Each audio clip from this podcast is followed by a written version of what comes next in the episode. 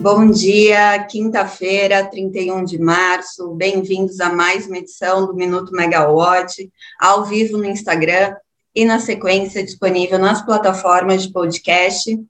Eu sou a Natália Bezutti, jornalista da Megawatt, e o nosso boletim continua mais energético do que elétrico, não tem como, né? O mercado global aí se movimentando. Bom dia, Joy, quanto tempo? É, a gente chegou ao 36º dia da invasão da Rússia à Ucrânia.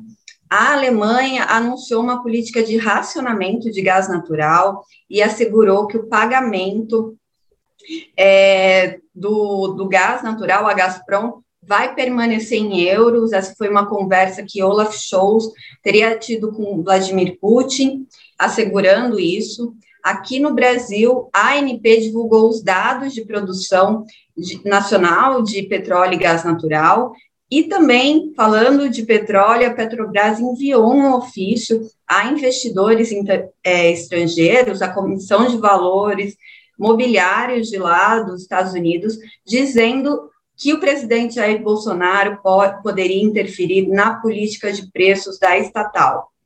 Bom, vamos lá, vamos começar o nosso boletim pelo noticiário internacional. Como eu falei, o, um porta-voz alemão acabou falando né, que Olaf Scholz conversou com Vladimir Putin e que Putin estaria mudando de ideia sobre o pagamento de gás natural, né, do fornecimento de gás natural russo em rublos, que ele aceitaria a moeda euro, né, a moeda de países hostis, que aí inclui também o dólar, e que a decisão né, foi informada pelo, pelo porta-voz, assegurando que as transações permaneceriam como já vinham ocorrendo, então é, vão ser feitas em euros, transferidas pelo banco da Gazprom, né, que é a, que é a fornecedora de gás da Rússia, que não teve sanções, essa é uma pedra no sapato dos países aliados é, da União Europeia, Estados Unidos e Canadá, para promover mais sanções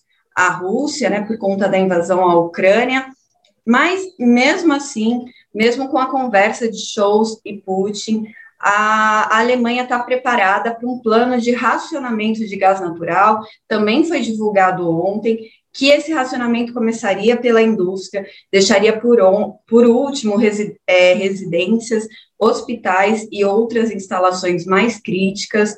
A indústria alemã já está se movimentando, de, falando sobre essa importância, né, da, de ter um plano de racionamento, porque as interrupções não estão descartadas. Hoje, o, o, o nível de armazenamento da Alemanha de gás natural, é, pelos pronunciamentos que a gente tem visto, estão variando entre 25% e 30%, né? Então, nessa faixa, o que seria suficiente para o momento, mas a, a, o país precisa se preparar até no, outubro, novembro, antes do inverno europeu, né? Es, esses estoques precisam voltar a subir.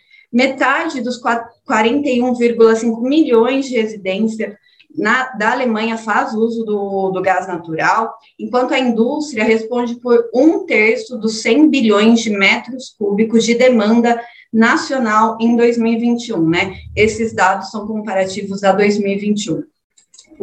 E aí, mesmo assim, né, durante o pronunciamento do porta-voz é, alemão, ele pediu que todo o país adote medidas de redução de consumo de gás natural, pediu para as famílias utilizarem menos e que todo, toda a sociedade se conscientize para ajudar as sanções à Rússia e, dessa forma, ajudar a Ucrânia a vencer a guerra. Essas foram as palavras dele para tentar apoiar seus aliados e não fazer, fazer com que seus aliados desistam das sanções, Joe Biden anunciou que vai enviar, enviar um bilhão, é, um milhão de metros cúbicos de gás natural diários para a um, desculpa, um milhão de metros cúbicos diários de petróleo para a Europa das suas reservas, né, da, da, reserva dos Estados Unidos, e também vai usar essas reservas para tentar é, diminuir a inflação no país, que é a maior em 40 anos. Tem algumas questões políticas aqui, né, Joe Biden, a popularidade dele caiu muito, está em níveis ali de, de campanha, né, de quando ele foi eleito presidente dos Estados Unidos. Então, essa redução da popularidade de Joe Biden tem feito ele se movimentar, e também Macron, né, presidente da França, tem eleições agora na próxima semana. Então, todo esse peso de sanções à Rússia tem muito impacto também na questão política dos Estados Unidos e da Europa. Bom, e já que a gente está falando do cenário internacional, a Petrobras anda muito movimentada né, no mercado, as ações subiram depois do anúncio de Adriano Pires na presidência da, da estatal. No entanto, ontem à noite, a CNN e o jornal Globo tiveram acesso a um documento enviado à Comissão de Valores Mobiliários dos Estados Unidos, e nesse documento é, foi a primeira vez que a Petrobras falou a investidores estrangeiros, utilizando falas do presidente Jair Bolsonaro de que poderia ter interferência na política de preços. Bom, segundo trecho né, enviado desse documento, diante das declarações do presidente brasileiro, uma nova direção ou conselho de administração poderá propor alterações na política de preço, inclusive com decisão de que essa política, política não busque alinhamento com preços internacionais. É, essa é uma movimentação muito diferente do que a gente tem ouvido do próprio presidente da República e do ministro de Minas e Energia, Bento Albuquerque, que tem reiterado que não podem mexer na política de preços e não conseguiriam né, também fazer de qualquer forma.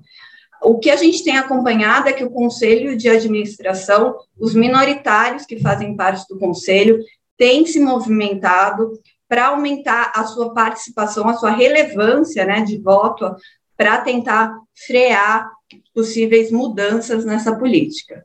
Só para fechar, a gente ouviu recentemente o ministro de Minas e Energia também falando que a produção de petróleo no Brasil deve aumentar até 10% ao fim de 2022, então que ele deve aumentar a produção. O ministro não consegue aumentar a produção, obviamente, mas essa é a expectativa da produção brasileira. E ontem, a Agência Nacional do Petróleo, Gás Natural e Biocombustíveis divulgou um boletim mensal de produção, é, consolidado com dado até fevereiro, e a produção de petróleo diminuiu 3,8% se comparada com o mês anterior, janeiro, mas na comparação com fevereiro de 2021 houve um aumento de 3,5%. No gás natural, a redução a janeiro foi de 3,1% e comparado a fevereiro de 2021 houve um aumento de 1,6%. Os principais motivos para a queda é, segundo a ANP, é, foram as paradas para manutenção das plataformas P70, P51 e P56, né, que aí são os campos de Atapu, oeste de Atapu e Marlinha Azul, todos na, na bacia de Campos, e do FPSO Cidade de Anchieta, também na bacia de Campos. Bom, pessoal, por hoje é só no boletim da Megawatt, mas fiquem ligados, a gente tem tentado acompanhar a, as movimentações do mercado cada vez mais instantâneas e relevantes para todo o setor. Obrigada e até a próxima. Tchau, tchau.